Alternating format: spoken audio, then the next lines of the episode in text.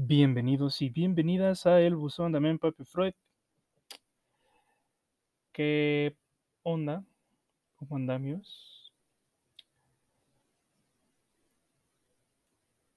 ¿Estás escuchando?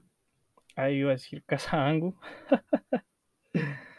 este es el otro, es el otro este podcast que, tengo pues, con, mi hermano Gus para pues hablar sobre distintos temas y demás. Pero pues bueno. Eh, pues vamos al grano, ¿no? Al corazón de la manzana. Estábamos hablando sobre un sobre un libro y estábamos pues en la, en la, la en el estreno de la sección llamado Analizando Weas, en el que analizamos varios temas. Ya sean que en un libro, ya sea que estén en un artículo, ya sea que sea una película, ya sea que sea una, ya sea que sea música, una canción, videojuego, ¿por qué no? y demás. Eh, entonces, pues, he aquí. En la segunda parte estábamos analizando un libro llamado Coaching en una semana por la autora Natalia González. Natalia González. Quiero aclarar algo, que los análisis y, y demás que se hagan en este tipo pues, de material y todo esto, no es con el afán de insultar al autor o a la autora en este caso, Simplemente es un análisis como tal, no es presuntuoso de nada, no, no, sugiere a algo, ni para tirarle hate, ni para echarle porras, ni nada.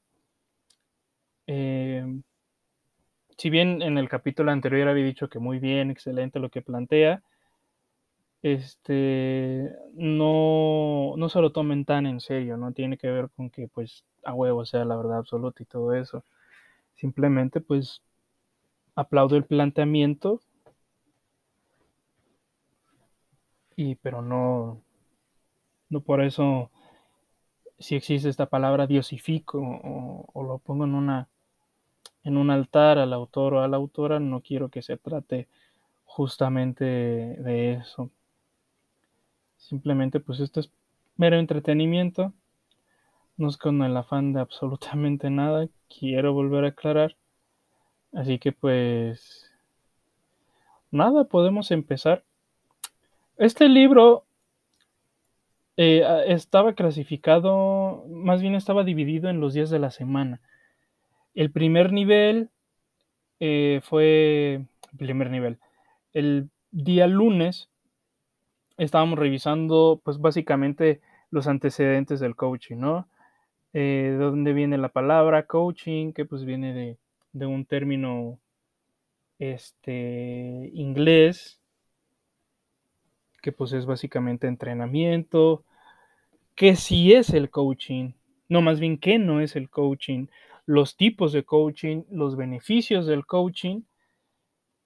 Y finalmente habíamos hablado acerca de eh, el cambio no, más bien habíamos hablado sobre las sesiones de coaching y habíamos hecho un ejercicio eh, reflexivo basándonos en seis preguntas. No, eran, eran siete. Sí, eran siete. Eran siete preguntas. Con eso habíamos, habíamos terminado que era pues una, sesión de coaching básicamente. Y resumiendo todo esto, lo que habíamos dado de análisis y de reflexión es que había muchas inconsistencias en lo que planteaba, en lo que planteaba pues la autora, eh, en el que algo que nos había hecho mucho ruido era que si bien el coach no se enfocaba no tenía una especialidad, no, no, no, no era experto en el tema, te podía dar herramientas para potenciar tanto tus habilidades como potenciar, pues, para tomar en cuenta, pues, ciertas áreas de oportunidad en tu trabajo, etcétera, pero no era un experto. Y algo que también había planteado esto del coaching era que decía que el coach no iba a hacer su trabajo cuando se trata de forma personal si por alguna razón X, Y, eh, la persona se encontraba en, en, una inestabilidad, llamémosle emocional, llamémosle más, más mental, más, más, más mental. Entonces, era algo que nos había llamado muchísimo la atención porque chocaba mucho con lo que decía que no era.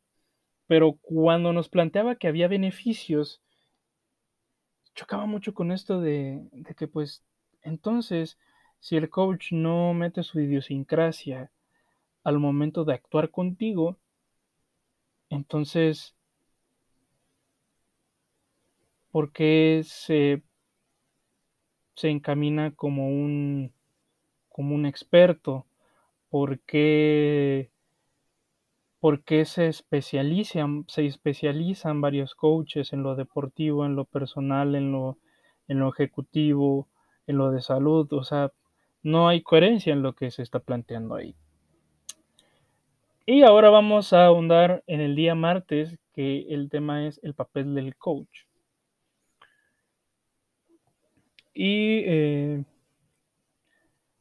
comienza con una frase de un tal J.W. Powell que dice, el único error real es aquel del que no aprendemos nada. El único error real es aquel del que no aprendemos nada. Vamos a ver quién es J.W. Powell.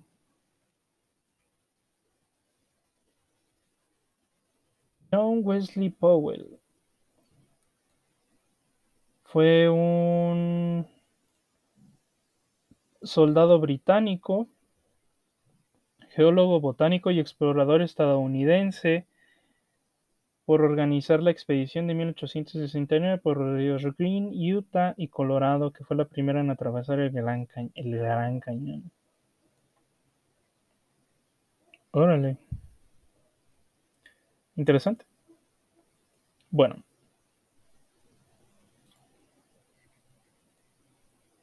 Aquí dice, aquí parte desde una premisa diciendo que el coaching es una alianza entre dos personas. El coach y el coachee. Eh, que es el cliente, vaya, el que solicita el trabajo del, del coach, ¿verdad? Y algo muy importante que yo he visto eh, que se encaminan los coaches es la palabra compromiso. Y dice que, que esta relación de par está fuertemente reforzada por el compromiso de que los dos den lo mejor de sí mismos. Y algo que, eh, eh, y algo que, más bien esto que les estoy platicando del compromiso de ambos de dar lo mejor de sí mismos, es lo que plantea la autora. Más bien lo que yo he notado en varios coaches es que si ponen énfasis en el compromiso de que el coach, que es el cliente, eh, dé siempre el máximo, dé siempre lo mejor de sí mismo, lo mejor de sí misma. Y yo dudaría, yo, yo dudaría si realmente el coach da lo mejor de sí para, para mejorar, para mejorarme. No tengo la más remota idea pero tengo mis dudas, tengo mis reservas. Entonces, pues aquí nada más es una mera duda, no es, no es un análisis. Algo aquí importante es que el coach dice que eh, que el coach no debe de ir marcando los pasos que hay que dar de forma directiva, o sea, no es no es paso uno esto, paso dos esto, paso tres esto sino que se busca que el cliente busque las respuestas por sí mismo. Aquí volvemos a caer en lo que habíamos dicho en la parte anterior. Hay muchos coaches que lo que buscan es a huevo lo que se dice A huevo lo que yo digo se tiene que hacer, a huevo lo que yo te planteo se va a hacer, a huevo como yo te programo, tú tienes que actuar de esa misma forma. Pero se supone que tú tienes que buscar las respuestas por ti mismo bajo esta premisa. Entonces, mm, qué, qué, qué raro. Es muy raro.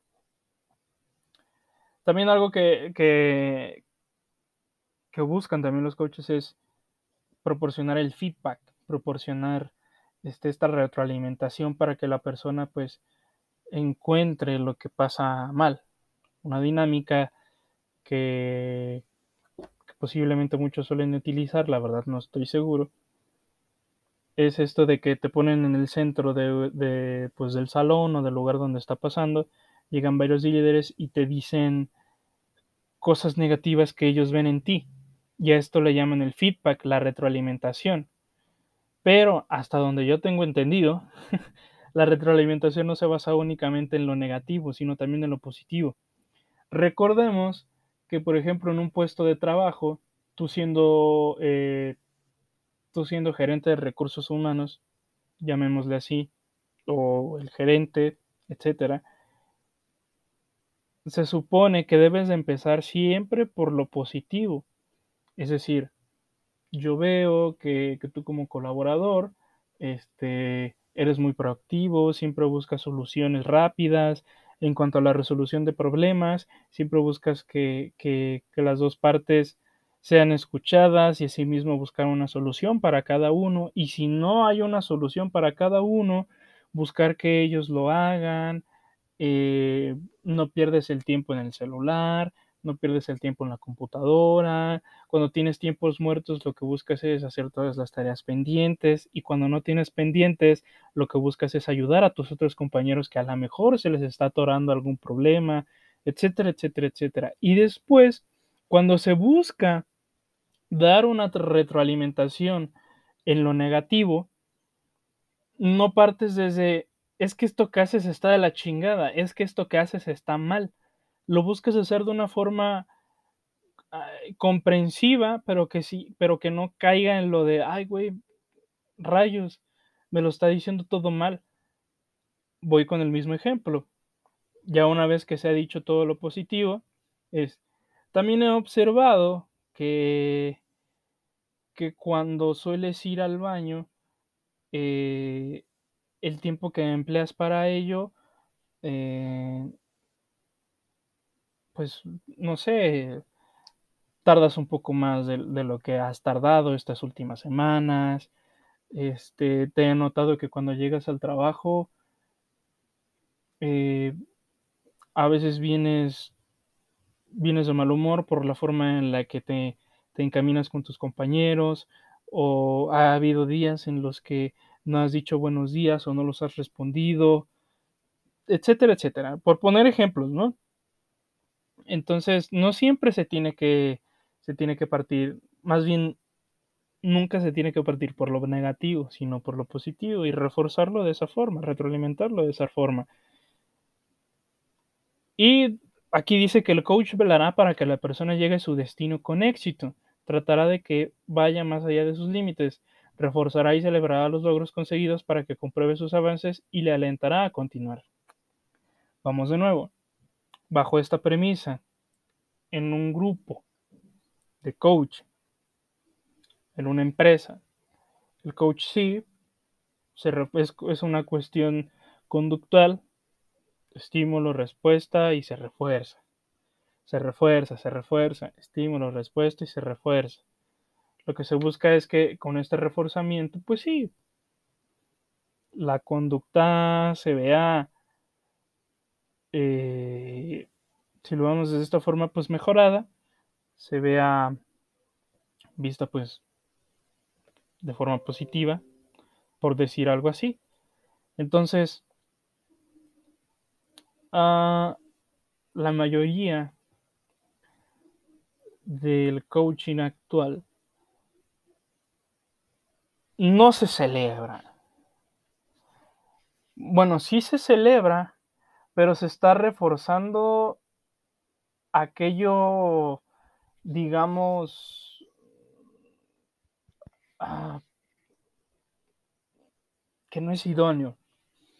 Es decir, en muchas dinámicas que a lo mejor muchos suelen usar, eh, una vez que pasa, que pasa todo esto de que los líderes o varios compañeros ahí mismo del grupo te dicen tu retroalimentación, pero solamente se enfocan en lo negativo, al final el coach aplaude que te hayas eh, que te hayas aventado por ponerte al frente sin saber lo que estaba sucediendo o a sabiendas de lo que va a sucederte.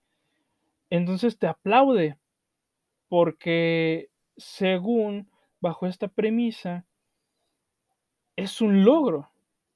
Es un logro conseguido escuchar que alguien más que no te conoce en su totalidad solamente vea la cuestión negativa en ti por el mero, por, el mero eh, sentido de la vista.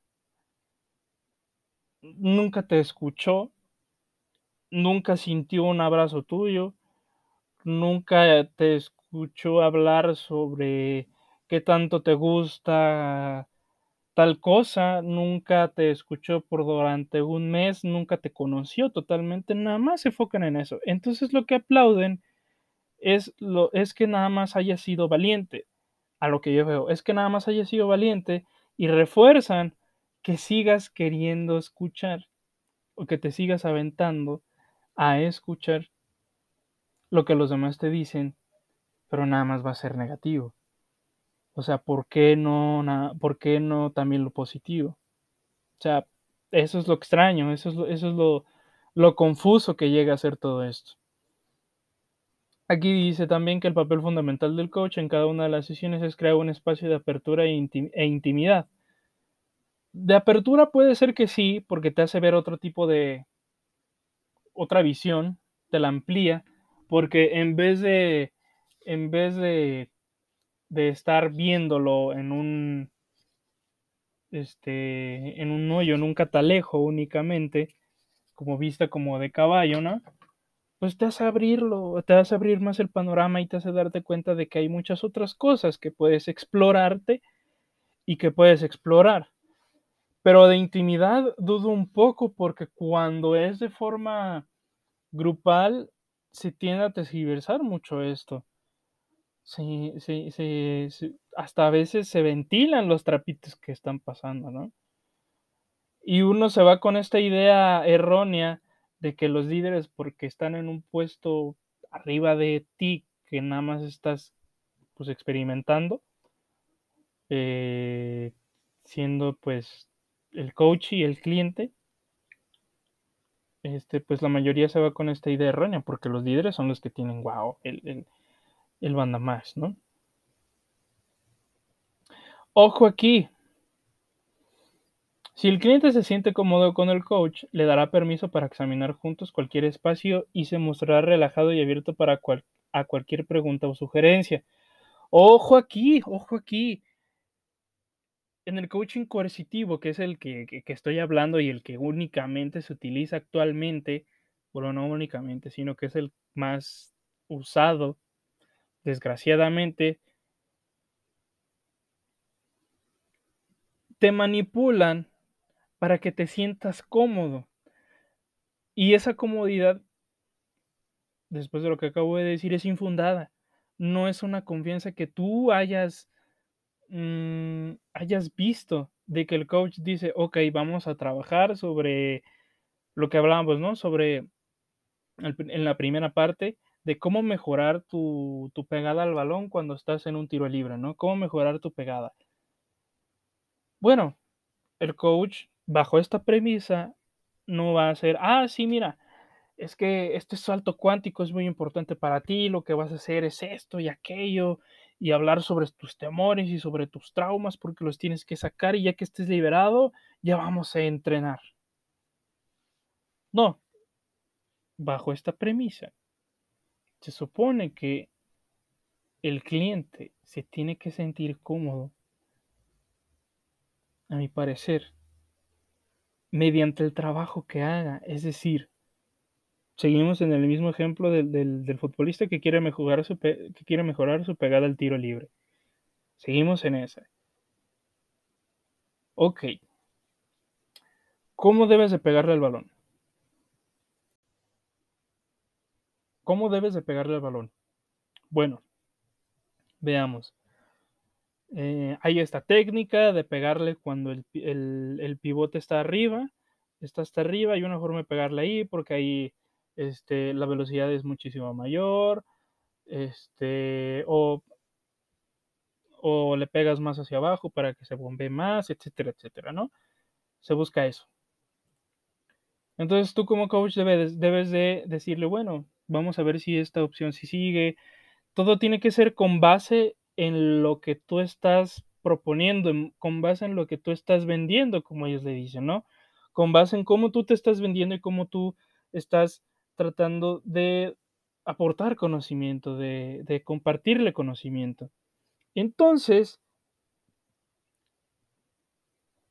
¿por qué carajos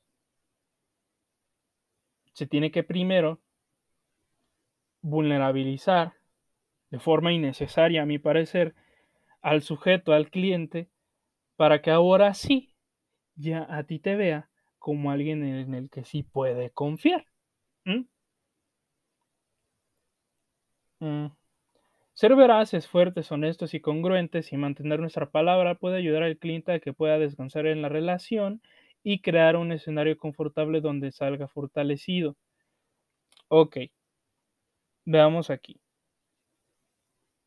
Mm.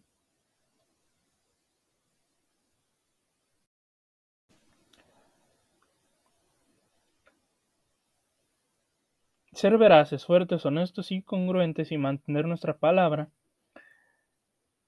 es lo que les decía, o sea, dependiendo de tú cómo te muestres en esta premisa, tú, tú, cómo, te muestres, tú cómo te muestres como coach, pues la gente va a confiar en ti y si te va a comprar el curso, ¿no? Eso es cierto, o sea, incluso en el coaching coercitivo se muestran tan, tan, pero tan veraces y no lo sacas de lo que, de lo que están planteándote, que te la crees. Pero el escenario, me parecer, no es confortable porque siempre te están siempre te están debilitando de forma mental, o sea, siempre te están quitando un criterio. Y que salgas fortalecido, no lo sé, yo lo dudo, porque, o sea, si bien en la psicoterapia lo que se busca es que sí, esté en un, se sienta en un lugar seguro y confortable, se sienta cómodo, pero también se hace ver que no siempre va a haber comodidad, de que se va a sentir incómodo con lo que está hablando, de que se va a sentir incómodo con, con la confrontación del, del psicoterapeuta. O sea, no únicamente se muestra esta cara pulida, brillante de la moneda, sino también se hace ver el otro lado que a lo mejor está un poco sucio y demás, que es el ejemplo que utilicé en la primera parte. Eso también hay que tenerlo siempre muy en claro. Y bajo esta premisa se parte de que pues únicamente se tiene que sentir cómodo y fortalecido. Porque a lo mejor también se puede sentir incómodo y está en y está en, tarea del coach hacer que se vuelva a sentir cómodo. Mm. Y dice algo bien cajeta. Si por el contrario, como coaches tratamos de imponer nuestra opinión o nuestros valores situándonos en una posición superior sin tener en cuenta lo que es importante para el cliente, se cerrará y se establecerá en una posición defensiva. Pero pasa que al principio cuando, cuando el coach es veraz, es fuerte, es honesto, es congruente y mantiene su palabra, y hace sentir a los clientes o al cliente de forma cómoda y fortalecidos, cuando imponga su opinión, cuando imponga sus valores y cuando se ponga en una posición superior, obviamente ya no va a haber pedo, porque entonces el cliente dice, a huevo, sí se puede. Échale ganismo al por mayor, no hay pedo. Entonces, ¿qué onda? Entonces, Eh, está, está extraño, está extraño, ¿no? Está, está bastante extraño. Pues bueno, después de esta extrañeza, vemos que eh, aquí dice que pues obviamente el cliente se va a poner en una posición defensiva si el coach pues se muestra superior, pero si ya te toreó, si ya te llevó por un lado y así, ya va a ser difícil que no critiques o que tengas un, sí, sí, sí, sí, más, sí, que tengas un análisis o, criterio, una crítica sobre lo que te está planteando el coach. Ahí sí está la chingada. Aquí va otra cosa. la imparcialidad del coach es de suma importancia para que la persona no se sienta enjuiciada. Vamos con lo mismo.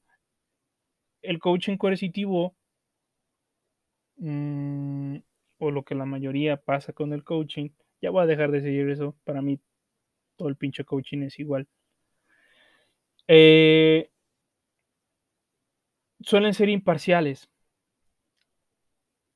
No suelen ser, perdón, no, no suelen ser imparciales. Siempre buscan ir, ir, eh, ir siempre mmm, ir siempre dándole más peso hacia una parte. Y eso es algo bastante peligroso porque pues te están mostrando únicamente que o es este polo de aquí o es este polo de acá. No hay de otra, no hay un punto medio. Y, ya, y esto es algo muy cierto. En muchas ocasiones esa imparcialidad es motivo de alivio psicológico. Eso es totalmente cierto. Cuando buscamos siempre como que nadie está de un lado y nadie está del otro, es como que, ah, ok, pues no importa. No, no considero que, que, sea únicamente algo más o algo menos. Eso como seres humanos pues sí nos, nos agrada un poco más. Últimamente estamos en un pinche mundo en el que nos encanta contrariar a los demás de forma hostil, pero pues de forma general, aunque no me gusta mucho generalizar, pues sí, el alivio, el alivio psicológico, la imparcialidad da un alivio psicológico, que no esté uno en un lado o así. Aquí dice que el cliente siente que puede contar sus experiencias con libertad. Ahí te va el pedo. Esto ya es, esto ya es un, esto ya es como que el último contenido, lo último que, lo último que acaba de pasar, lo último que acaba de suceder después de toda esta manipulación, después de todo este pinche pedo de, llevarte hacia un lugar en el que tienes que confiar en el coach y nada más, y no puedes confiar Ojo, aquí hay algo bien, bien paradójico y bien curioso. Sí puedes confiar en tus habilidades, pero si tu habilidad es aventarle huevos a coches en movimiento, entonces, ¿qué pedo? O sea, si tu habilidad está potenciada a hacerle daño al prójimo, a hacerle daño a un tercero, a hacerle daño al que tienes al lado, entonces, ¿qué pedo? Ahí está un poquito extraño. Y aquí es lo que yo creo es que sí me voy a poner un poquito moralista, pero a mi parecer el coaching no se sitúa en una moralidad, no se sitúa como una, una herramienta moralista. Y sí, estamos en una especie de comuna en este mundo, somos de los mismos y independientemente de que tengamos destinos diferentes, seguimos montados en el mismo barco. Podemos zarpar en distintos lugares, pero estamos en el mismo barco. Y desde el punto en el que se busca contrariar con lo que tú opinas, y después a esa, a esa toda tripulación que está en ese mismo barco, te hacen ver a ti como el enemigo. Entonces ya vale madre porque ya valiste ñonga. Pero si no tienes la suficiente madurez mental o estás en un momento de tu vida en el que estás destrozado, estás de la chingada, pues es más fácil llevarte a cualquier lugar para que puedas zarpar y ni siquiera te das cuenta que a lo mejor en ese lugar en el que estás zarpando te vas a destruir. Está de la shit. Entonces, ojo ahí. Ojo, cuate. Está, está, está un poquito de la verga. Entonces, pues está, está, está de la shit. Pero bueno. Después, después plantea lo del inicio de las sesiones. Este, se establece un contacto, se determina la forma de trabajar, etcétera, ¿no? En el coaching, la realidad es que no. La realidad es que no se plantea qué es lo que se trabaja. Simplemente llego y pum, pum, pum, esto hago. Bueno, ni siquiera es esto hago y esto hago, esto hago. Es, mira, esto es, esto es este es el dilema, esto es el tema que nosotros traemos. Bueno, sé que sí, ahí, ahí, sí es que se determina la forma de trabajar. Pero bueno, sí, sí, sí se muestra. Eh, no se da un coste, eso sí. Los líderes son los que están en la posición de hacerlo. Eh, el cliente pondrá en contexto al coach. Cuando es en grupo, fíjate ahí cómo se... ¡Ay, hijos de su madre! Acabo de hacer reflexión de qué pedo que hacen. Porque están en un lugar en el que tratan a muchísima gente, que son más de 30, pongamos un número. Obviamente esto de que el cliente va el cliente te pondrá en contexto, está cabrón, porque conocer el contexto de un chingo de gente no te va a llevar a un a un establecimiento de todo esto que estamos diciendo. Hijos de la verga. Híjole. Híjole, híjole. Y entonces lo que hace el coach bajo esta premisa es que se asume que todos en el grupo tienen la, fin, la misma finalidad, buscan el mismo, buscan las mismas metas, tienen los mismos objetivos, etc. Entonces a todos se los torea y se les manipula pensando y concluyendo que todos tienen el mismo fin de seguir pagando más de 5 mil pesos por estar encerrado cuatro días, de no poderle escribir a nadie, de siendo manipulado, de que te hagan un coco wash, este, etcétera, etcétera. Y entonces ya tienes la misma idea, o sea, hijos de la... no mames. Hasta ahorita nos vamos dando cuenta qué pedo, ¿eh? Y pues bueno, aquí en, en este en esto lo del papel del coach, qué habilidades tiene, pues es lo de crear confianza, este, el rapport. El rapport se utiliza también mucho en psicoterapia. El rapport es algo que estableces en las primeras sesiones para que el paciente o el cliente, dependiendo del, enfoque, se sienta en comodidad, se sienta seguro, segura, eh, para poder pues hablar, para poder trabajar, para poder comunicar. Y, cuesta trabajo, cuesta trabajo. Les digo, o sea, no es fácil. Y sin duda alguna, aquí, aquí, en psicología, está muy mal visto que manipules al cliente y que le hagas Coco Watch para que confíe en ti y si trabaje contigo. Pero la realidad es que el rapor se da de forma a veces hasta natural. Porque, bueno, idealmente se tiene que dar de forma natural. Porque pues tú como paciente vas esperando a que te escuchen o a veces vas nervioso en las primeras sesiones. Me pongo de ejemplo, yo iba y decía, bueno, es que necesito pues, necesito mis 50 horas de terapia para que sí me den mi título al finalizar mi carrera. Pero una vez que establecí ese objetivo que yo quería, a final del día, en vez de 50 horas, que pueden ser que, que son 50 días, que son casi dos meses, dure tres años en terapia. Y todo porque el rapport se estableció desde la segunda, tercera sesión, en el que este, mi psicoterapeuta me escuchó, etcétera, etcétera.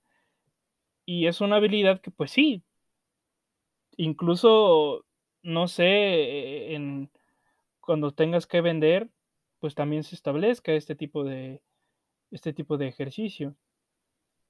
Puede ser que sí, para que pues fraternali, frater, fraternalices con, con, el cliente, con la persona a la que le estás vendiendo algo, etcétera. O sea, sí es cierto, pero, pero es muy, híjole, es muy peligroso. Hay dos conceptos en psicoanálisis. Uno se llama la transferencia y otro se llama la contratransferencia. En la transferencia, el paciente le deposita esas emociones, le deposita todos estos deseos, le deposita todo esto interno al, al, terapeuta, al psicoanalista. Y la contratransferencia es muy peligrosa porque a veces si no se es bueno o si no se ha tenido un proceso de análisis del mismo, del mismo psicoanalista, del mismo psicoterapeuta, lo que vas a hacer es lo mismo, esta contratransferencia es devolver eso que te está dando. Pero a veces esa, esa devolución también se ve influida por lo tuyo, por lo que tú estás viviendo, por lo que has vivido y por lo que a lo mejor puedes vivir. Entonces le, depositas todo esto y este ejercicio está, es como, es como una relación tóxica, porque entonces tú me dices, ah, pinche terapeuta, te odio. Y el terapeuta te dice, ah, cabrón, pues yo también te odio porque me odias. Y aquí está bien cabrón porque el rapor aquí se va de la verga. Y si en un principio sí se trabajó el rapport, se va a romper con esta contratransferencia. Entonces, aquí esto es importante hacer énfasis.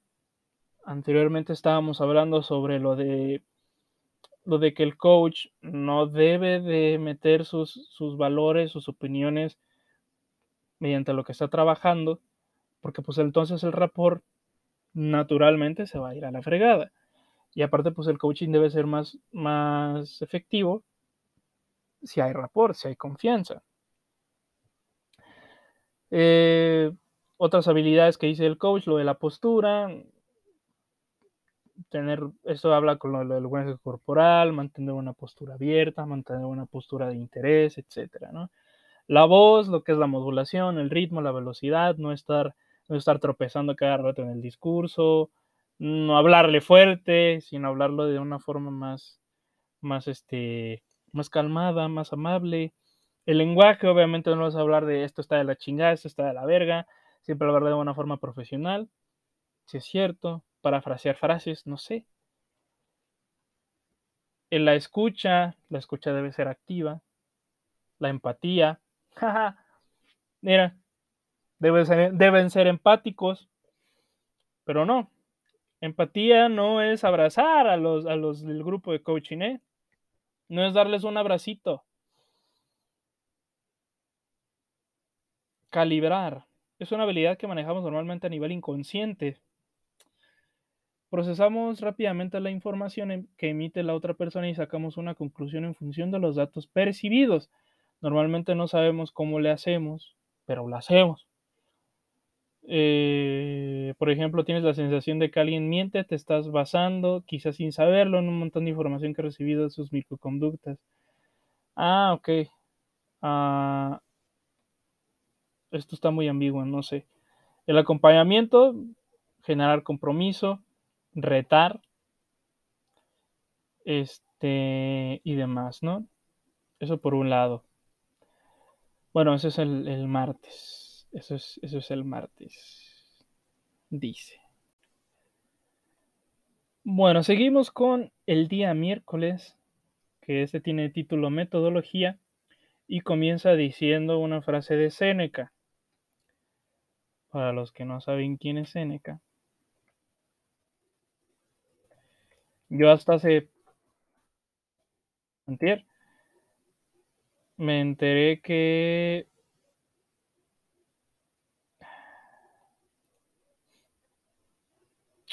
o sea, sabía, sabía que era un filósofo, que era estoico, del estoicismo, pero, pero, no sabía que fue consejero de un pendejo romano que no me acuerdo cómo se llama, que hizo un pinche desmadre ahí en Roma y que quemó. Bueno, él no quemó, él culpó al mismo pueblo de sus desmadres que habían hecho. De, él culpó al mismo pueblo de que se quemaron. Pero en realidad, e, él, si bien él no había sido el autor del incendio, pues como que hizo entrever, se, se limpió las manos, se limpió las manos. Y pues, o sea, no, no, no, he, leído, no he leído mucho sobre Seneca, pero este, pero pues sí, para, para que pues tengan conciencia de, de quién es el Seneca. Ya saben que aquí nos gusta dar datos de vital importancia o que no se pidieron. en pocas palabras. Y pues la frase de Seneca dice, no llega antes el que va más rápido, sino el que sabe a dónde va. Esta, esta frase sí, sí, se podría decir que retoma lo de los dos días, tanto de lunes como martes, de lo que hemos hablado del coaching, ¿no? O sea, es importante saber el qué quiero, para qué lo quiero y cómo voy a llegar a eso, ¿no? Entonces, muy bonita frase, chido, si queda y demás. Y aquí en la metodología encontramos objetivos, tipos de objetivos, formulación de objetivos, varios subtemas de objetivos y un poco de y un ejemplo, un ejemplo me gusta. Luego este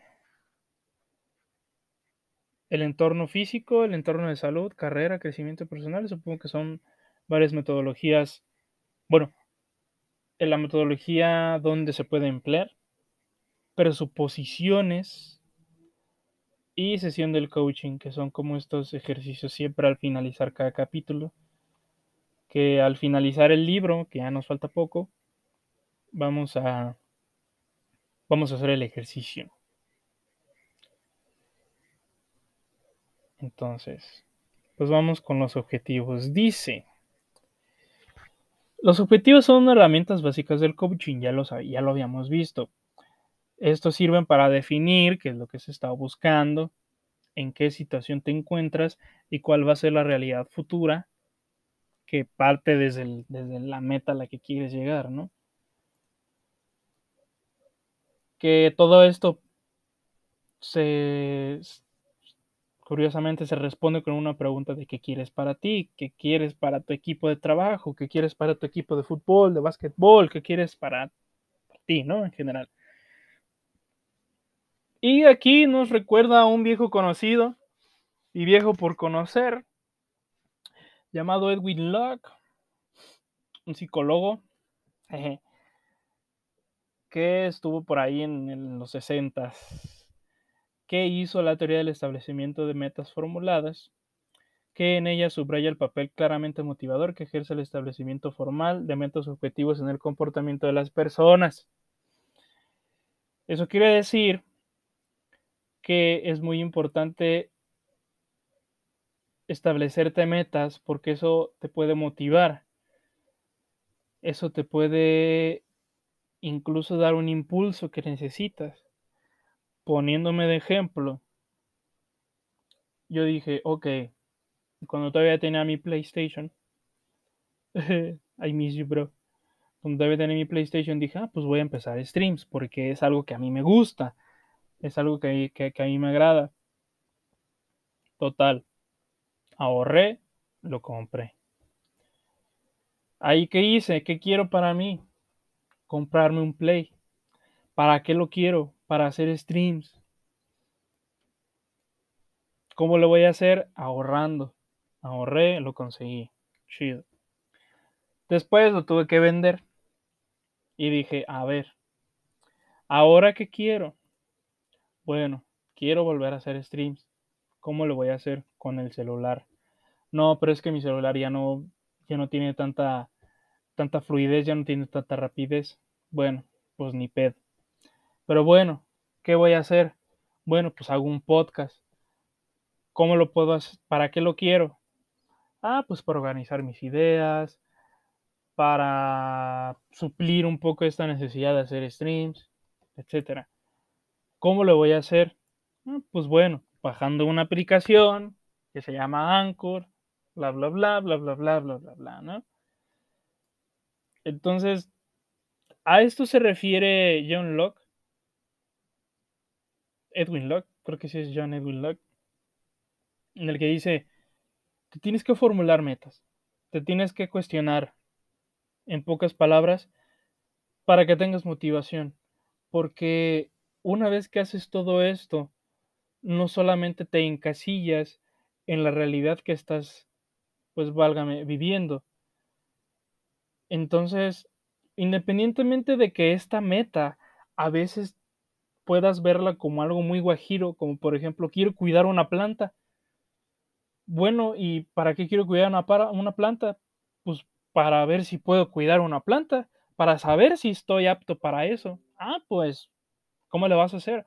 Pues yendo a un vivero, o si mi mamá tiene ahí plantas, pues yo me voy a establecer horarios para darles de, para darles agua, para, para este, para fertilizarlas, para, para darles abono, para, etcétera, etcétera, ¿no? Entonces, esto hace que tú te estés moviendo constantemente, esto hace que no te, mm, incluso no te sientas, pues, está, pues incluso melancólico, porque esto, esto a veces, esta teoría, a pesar de que no la decimos de forma explícita, ayuda mucho también para las personas que sufren depresión, para las personas que sufren ansiedad, se, establecen metas, ¿no? Eh, por ejemplo, con lo de la ansiedad. Bueno, ¿qué, ¿qué quieres hacer? Bueno, pues dejar de sentir crisis. Ok. ¿Para qué lo quieres hacer? Para dejar de sentirme mal, para rendir en el trabajo, para rendir en el estudio. La razón puede ser diversa, ¿no? ¿Cómo la vas a hacer? Bueno, yendo a terapia, este, yendo con el psiquiatra, etcétera, ¿no? Entonces, se establecen este tipo de metas, se formulan. Y es muy importante que sucedan este tipo de formulaciones. Entonces, el coaching toma en cuenta todo esto y bajo la frase dominguera de Séneca de no llega antes el que va más rápido, sino el que sabe a dónde va, el coaching dice, tú tienes que saber hacia dónde vas, papi. Por ejemplo, un tal J. Hernández decía, pues pensemos coches chingonas, sí podemos ir al siguiente, al, quinto partido, sí podemos ganarlo, incluso nos vamos a semifinales. Sí, ese es tu objetivo. Pero no solamente tiene que ver que tengas claro hacia dónde vas, que tengas claro que quieres ganar, sino cómo le vas a hacer y en qué realidad o en qué contexto te encuentras. Iba a ser una crítica muy exhaustiva sobre la selección mexicana, pero no es el momento. Se prestará el otro capítulo. Estoy muy emperrado con eso. Y así. Entonces, siguiendo con lo del coaching, este, no solamente es eso, o sea, la claridad es fundamental para tus objetivos, para tus metas. Pero no solamente es eso, sino cómo lo vas a hacer. Es muévete.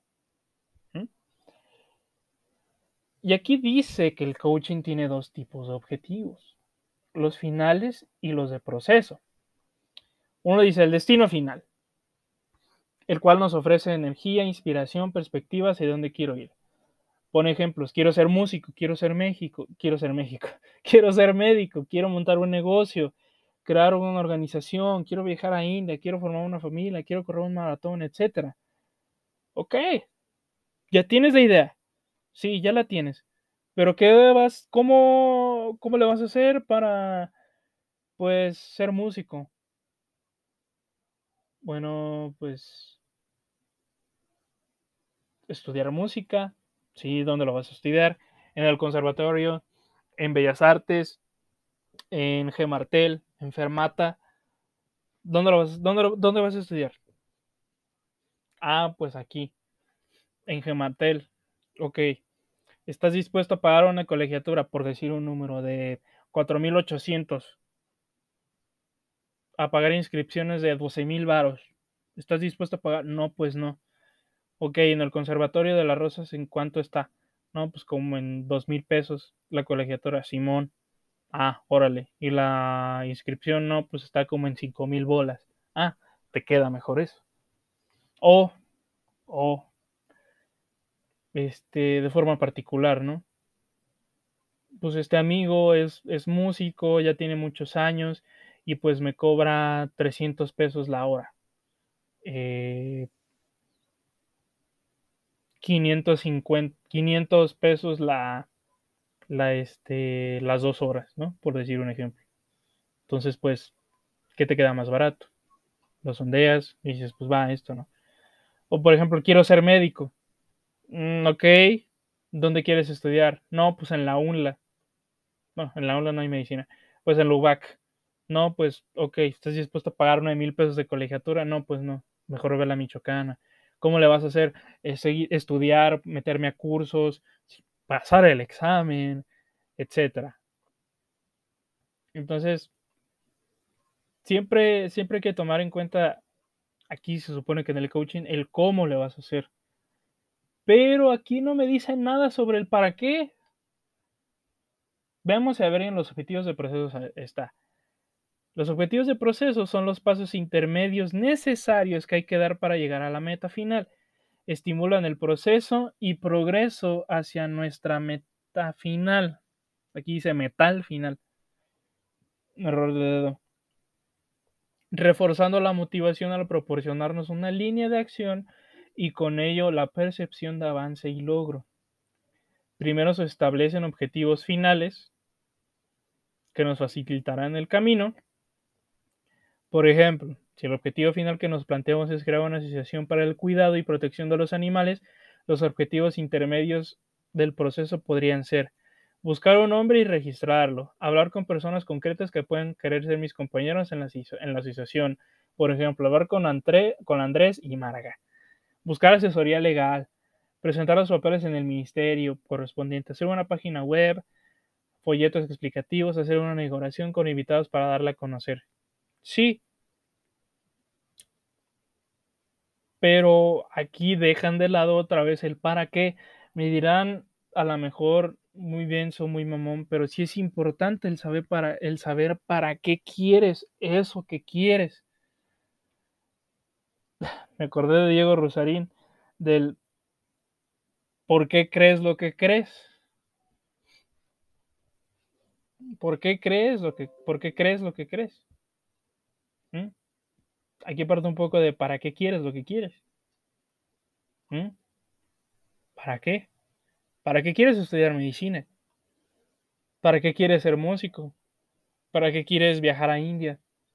¿Para qué quieres formar una familia? ¿Para qué quieres correr un maratón? ¿Para qué quieres crear una asociación para el cuidado y protección de los animales? ¿Para hacer dinero? ¿Para cuidar perritos únicamente, o gatitos, o aves, o cualquier animal. ¿Para qué? Es importante saber para qué, porque en el para qué, que es lo que hablábamos en el primer capítulo, el por qué es una mera justificación de lo que quieres. ¿Por qué quieres esto? Pues porque me hace bien. ¿Y para qué lo quieres? Para sentirme mejor, para buscar otra alternativa, para etcétera, ¿no? Eh, espero se, se entienda la idea. El para qué es bien importante, no hay que dejarlo de lado. Y aquí definitivamente lo dejan de lado.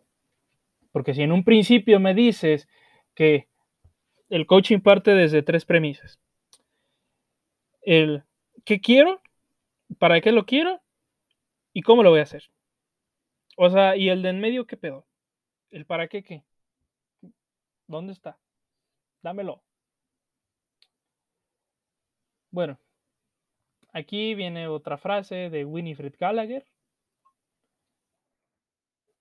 Winifred Gallagher, quién sabe quién rayo sea. Ahorita lo veremos.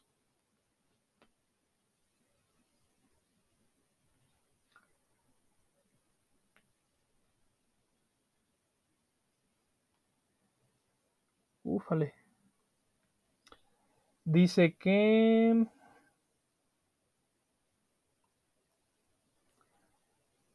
es un escritor, aparentemente. Aparentemente es un escritor.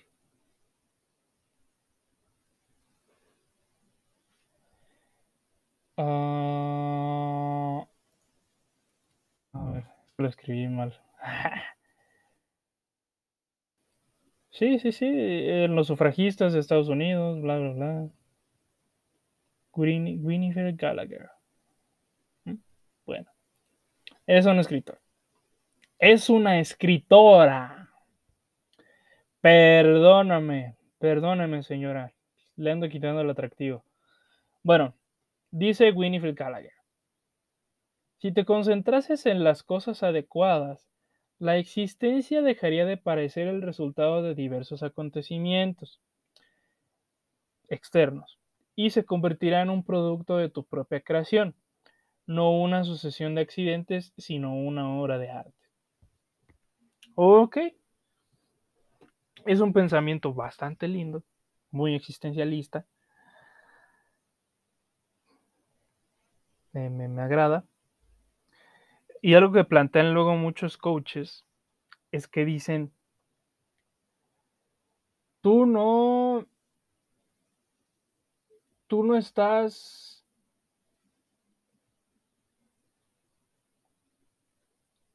tú antes de llegar aquí estabas viviendo, estabas, estabas sobreviviendo. Únicamente estabas como un zombie que únicamente sobrevivía no se daba cuenta del potencial que tenía, por ejemplo, ¿no? Y pues, o sea, sí es cierto, pues, pero. Pero a veces no es cierto, o sea. Sí, o sea, ha habido diversos acontecimientos de mi vida. En palabras de Ortega y Gasset, yo soy yo y mis circunstancias. A veces, no siempre. Pero pues que únicamente esté sobreviviendo, que únicamente esté como un zombie. Eh, I don't know, bro. A lo mejor en ese momento sí siento eso, pero. Pero no siempre, ¿sabes? Está, está, está curioso. La frase está chida, pero. Para fines de aquí, no sé. Bueno, dice también que la formulación de objetivos debe ser debe ser pues objetiva, llamémosle, o sea, debe ser deben, deben ser objetivos alcanzables, como una investigación, ¿no? O sea, ¿qué objetivos tienes que tener para tu investigación, ¿no? No debe ser, pues voy a buscar por qué, no sé,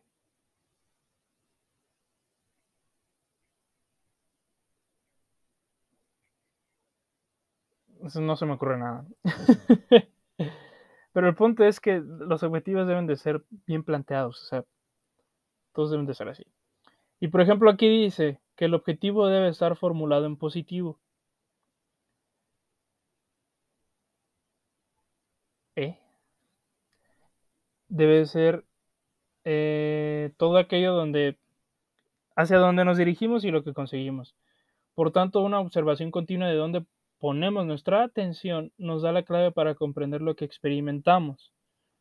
Una observación continua donde nos ponemos por nos ponemos ah, ok, sí, sí. Este punto enfatiza el efecto constructivo de expresar el objetivo en positivo y de esta manera nuestra atención se centre en lo que queremos alcanzar. Si nos concentramos en lo que no queremos, hace siempre que permanezcamos encerrados ahí en bucle. Sí, es cierto, o sea, que es lo mismo, ah, bueno, aquí nuestro pensamiento puede dar repetidas vueltas a la idea de no quiero, ser, no quiero sentir inseguridad. Podemos permanecer en ese pensamiento confinados días, meses o incluso años, no produce ningún resultado positivo. Sí, o sea, básicamente eh, yo les puedo dar un ejemplo de esto. Cuando se realiza alguna pregunta, no debes de mm, partir, no debes afirmarla ni negar la pregunta. ¿A qué me refiero? Eh, oye, no hiciste el trabajo, ¿verdad? Porque aquí, porque ahí ya estás asumiendo que no lo hizo. Y a lo mejor esa persona se puede, no sé, ofender, se puede sentir de forma, pues, incorrecta, no sé, puede asumir muchísimas cosas. Lo correcto es, tampoco, lo correcto tampoco, lo incorrecto es también decir, si hiciste el trabajo, no, únicamente hiciste el trabajo y punto. He ahí el dilema.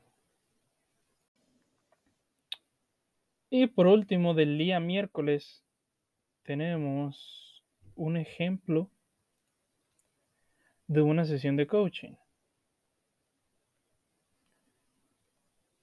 Dice, dice el coach, ¿cuál es el objetivo para esta sesión? L le responde, tengo un problema a la hora de enfrentarme a los exámenes, me pongo muy nerviosa. Le vuelve a preguntar el coach, ¿qué significa para ti ponerte nerviosa? Significa no poder controlar mis nervios.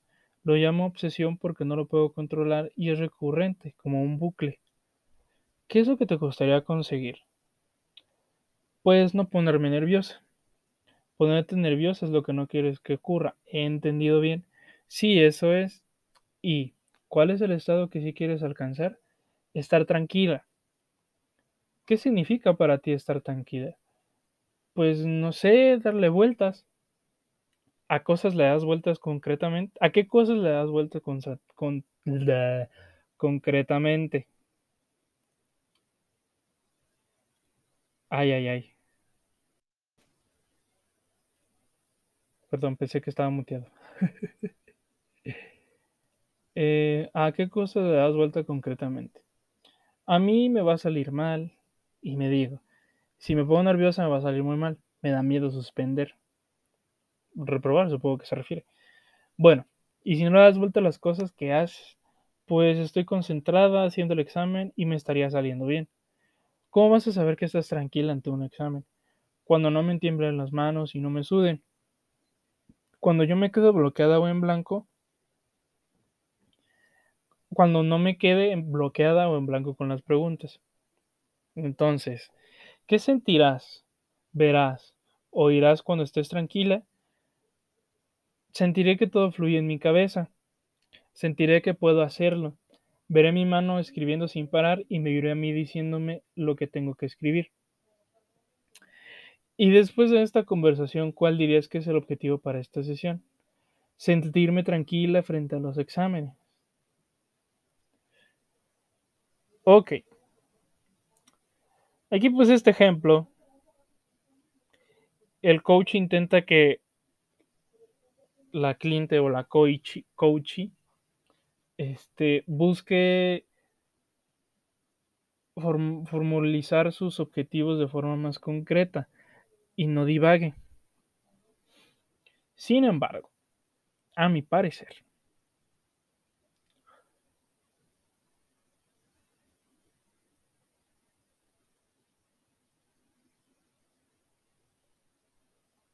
Este.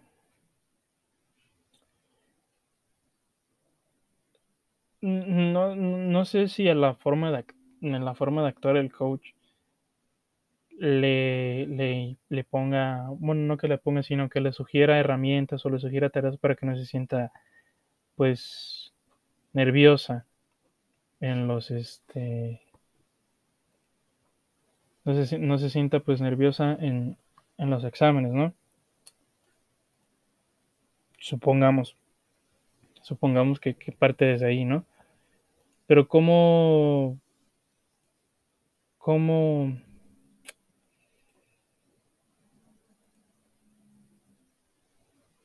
me interesaría que hubiera más, o sea, no únicamente esta sesión de cuál, qué, por qué, para qué o cómo. O sea, las preguntas, a mi parecer, sí van bien encaminadas. O sea, se busca desmenuzar cuál es el objetivo, cuál es el motivo de, de la sesión, cuál es el objetivo, como ahí dice. Sí, sí, e, en eso estoy de acuerdo, pero me interesaría saber más, no únicamente todo esto. No sé si, si más adelante, pues, haya, haya más. Pero bueno, pasemos al día jueves. Aquí dice que se titula El poderosísimo jueves como el poder de la pregunta. Y como saben, empieza con una frase mamalona de Duque de Levis. Averigüemos quién es este güey. Gastón Pierre de Levis. Meripoix. Meripoix. Dice que fue un marechal de Francia, embajador de Luis XIV, Luis XV, perdón. Fue un miembro de la casa que se estableció en Languedoc como seigneur de la ciudad de Meripoix. O sea, dice que tuvo un... Ah, era un literato, era un... Ah, ok. Ok. Ya vimos, ya vimos cuál, cuál, de dónde proviene, ¿no? Dice, es más fácil juzgar el talento de un hombre por sus preguntas que por sus respuestas. Es cierto, algo bastante filosófico en realidad. La introducción del poder de la pregunta es que dice que Albert Einstein decía que lo importante es no dejar de hacerse preguntas, etc. Entonces dice que sin ellas, pues el conocimiento no avanzaría. O sea, eso sí, definitivamente. O sea, desde los... No sé cuál haya sido la primera pregunta que se, que se planteó el ser humano, pero es cierto, o sea, lo que más tenemos como referencia sobre una especie de mm, de planteamientos, de incógnitas, preguntas, vaya, es pues lo de la antigua Grecia, ¿no? De, cómo se preguntaban, de qué se preguntaban, de las reflexiones a las que llegaban, etcétera. Entonces, pues, he ahí el dilema, he ahí el business. El Sabadrink. Valores y recursos. Aquí parte de una frase de Albert Einstein. Einstein. Ya sabemos quién es Albert Einstein. Dice, hay una fuerza motriz más poderosa que el vapor, la electricidad o la energía atómica. La voluntad. Eh, eh, yo la compro. O bueno, Dice que una de las aventuras más extraordinarias del coaching consiste en explorar, en explorar nuestros valores. Estos nos guían, nos orientan y nos dan una referencia.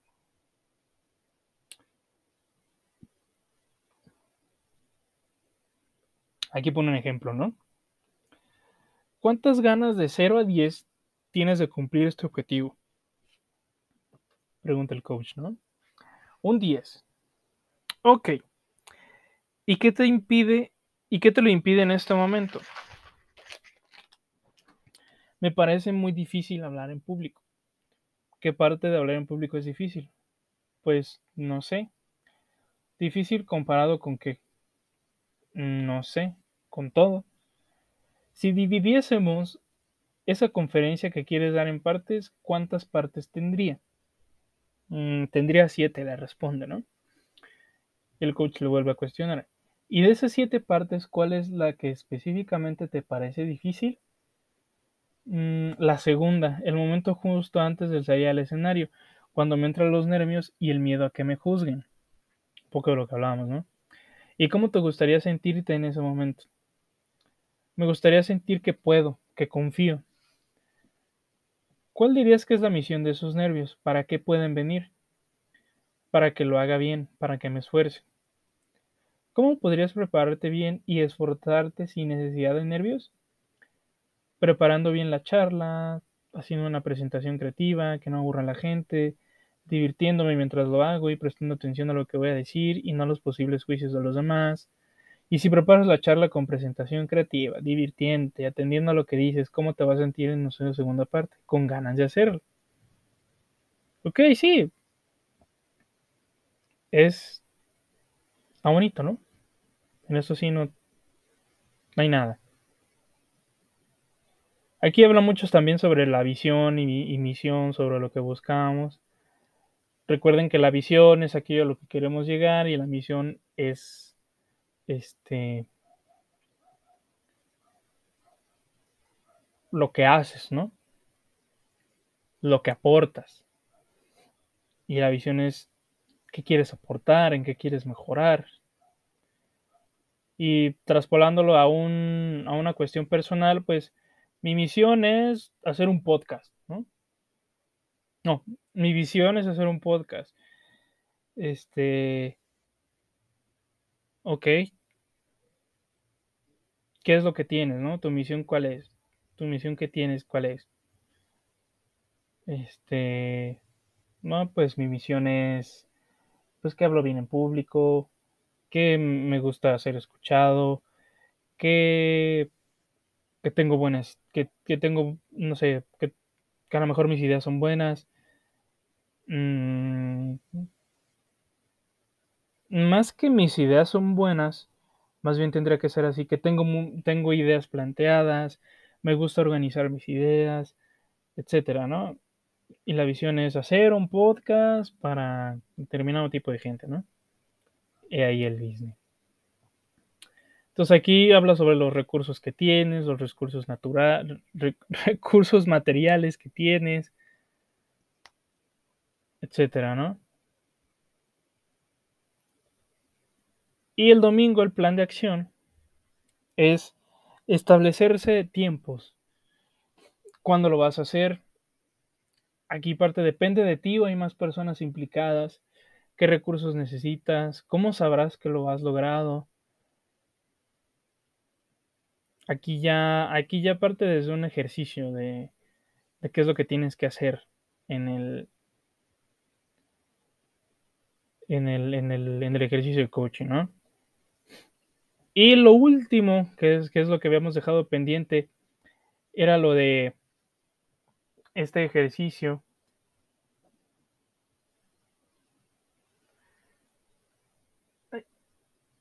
Este ejercicio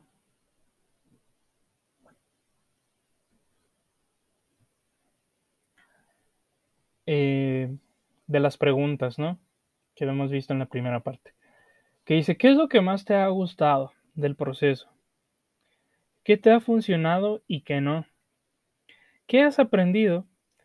¿Qué es diferente en ti después del coaching? ¿Qué has descubierto de ti que antes no contemplabas? ¿De qué te sientes más orgulloso? ¿Qué es lo que más fuerza te ha dado? ¿Qué es lo que más te ha sorprendido? ¿Cómo te ves a ti mismo ahora? ¿Cómo vas a celebrar tus objetivos? Describe la forma en la que te gustaría celebrar los lugares donde te gustaría ir, cómo lo vas a hacer y las personas con las que quieres compartirlo. Ok. Tomemos en cuenta estas 10 preguntas, ¿no? Este, bueno, que en realidad son, son 11. Eh, vayamos allá. Con base en, este libro de 12 páginas, vamos a vamos a este vamos a hacer este ejercicio de coaching, ¿no? ¿Qué es lo que más qué es lo que más me ha gustado de este libro? Lo que más me ha gustado de este libro es que me ha ayudado a darme una idea un poco más mmm, ¿cómo decirlo? Más... más abundante a generarme una opinión sobre el coaching y a darme más argumentos para, para analizarlo. ¿Qué me ha funcionado y qué no? Del libro yo creo que me ha, me ha funcionado nada. Lo que sí me ha funcionado es darme cuenta que, que sigue siendo algo que no es muy viable, que no, que no puede ser tomado tan a la ligera, que no puede ser únicamente con el simple objetivo de adquirir, de adquirir millones de pesos, de adquirir, de adquirir respeto, de adquirir un estatus. Me ha funcionado darme cuenta que no es para eso. Que no me ha funcionado, pues absolutamente nada, porque no lo he llevado a cabo. ¿Cómo podría saberlo? ¿Qué he aprendido? Te respondo un poco con, la primera pregunta. He aprendido que esto no es nada viable, que sigo confiando en la psicoterapia, que sigo confiando en la, en la psiquiatría, que sigo confiando en, en, las ciencias, que esto para mí, cero, cero, que hay que tener cuidado con aquellos que, que se dicen llamar coaches. Sí, definitivamente. ¿Qué es diferente en mí después del coaching? Eh, yo creo que ha ayudado mucho a mi capacidad de análisis para este tipo de cosas y para otras más. Para... También me ha ayudado mucho para, para no dejarme guiar por lo que veo, sino pensarlo y no creerme, todo, y no creerme todo lo que me dicen. Ni tampoco creerme todo lo que yo me digo. ¿De qué me siento más orgulloso? Mm, de que sigo teniendo oportunidad para burlarme del coaching. Entre más, más y más cosas haya, yo creo que me voy a seguir burlando de él y lo voy a seguir criticando. Obviamente primero lo analizo, primero lo critico y ya después me río un rato. ¿Qué es lo que más fuerza me ha dado? Híjole, pues no sé. ¿Qué es lo que más me ha sorprendido? Me ha sorprendido ah, todas las inconsistencias que tiene. Me da la impresión de que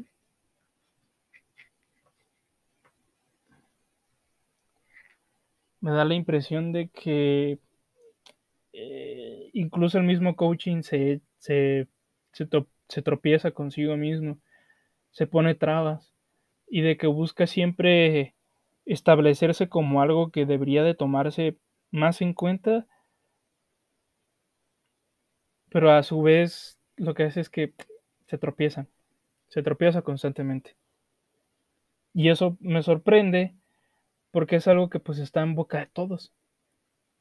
Y me hace como que compararlo un poco con la psicología porque hace un tiempo muchos se tropezaban criticando, criticando, criticando la psicología como tal.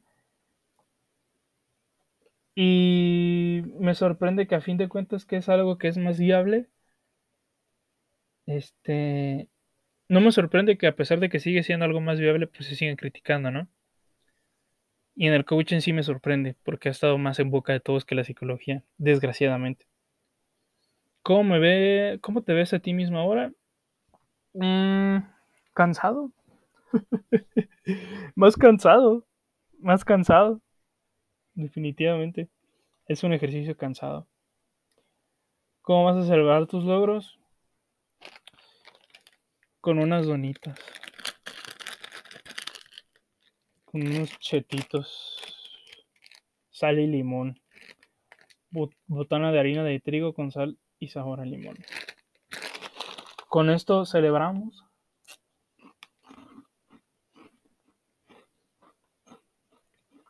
Y con esto damos por concluido